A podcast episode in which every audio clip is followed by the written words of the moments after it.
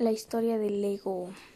Su inventor fue Onekir Christian en el año de 1932. Este carpintero de Villut, Dinamarca, montó un pequeño negocio fabricado escaleras de tijera, tablas de planchar y juguetes de madera.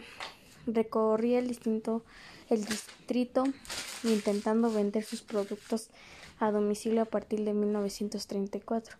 El negocio adoptó el nombre de Lego, una contracción de palabras danesa que es Leggot, que significaba jugar bien.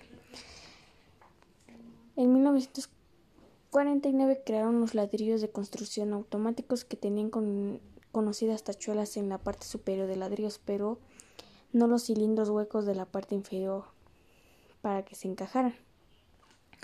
En 1954, el hijo de Christian Gottfried acudió a una feria de juguetes local. Un comprador se quejaba de todos los productos eran muy parecidos y que quería existir una línea de juguetes que se encajara.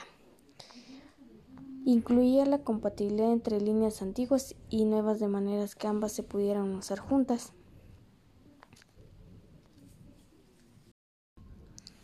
Historia del Lego.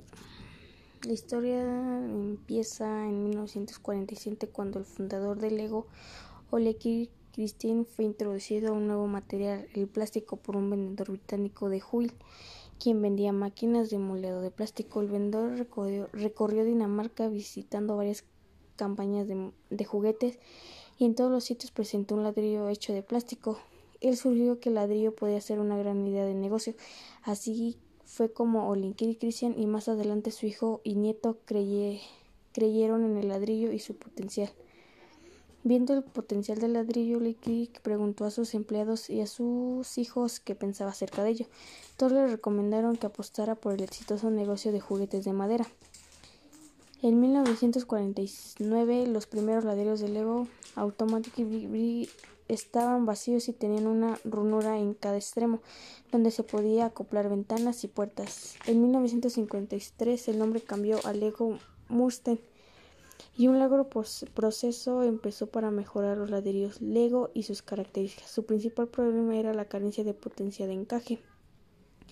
En 1954 el hijo de Ole conoció a Troels Peters manejar una tienda de juguetes danesa en un ferry de vuelta de Inglaterra. Ellos conversaron sobre el negocio de juguetes y el señor Peters afirmó que había una carencia de un sistema de negocio de juguete. Pensó mucho acerca de la idea del sistema y creyeron que solo el, el ladrillo Lego era el adecuado para crear un sistema.